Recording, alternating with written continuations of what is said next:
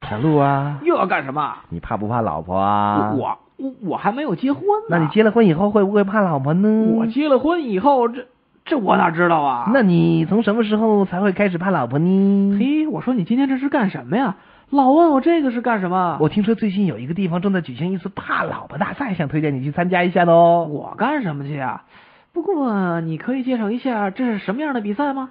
呃，比赛的第一项就是先把这些参赛的人呢，按照怕老婆的程度进行分类。那怎么个分类法呢？那主持人要求参赛的各位男士，凡是觉得怕老婆的，就站到主持人的左边；不怕的呢，就站到右边。结果呢，大家就呼啦啦啦的全站到左边去了。是啊，不怕老婆的到这里来干什么呀？啊不过还真有三个人没站在左边，什么有一个人站到主持人的右边，另外两个人居然站在了中间。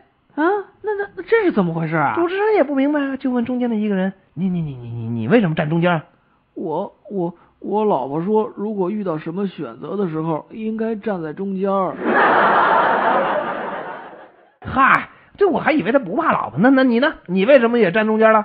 呵呵，呃 我还没想好站哪儿呢。没没想好。我我老婆说，呃，不管外面的人让我干什么，我都得先问问他。啊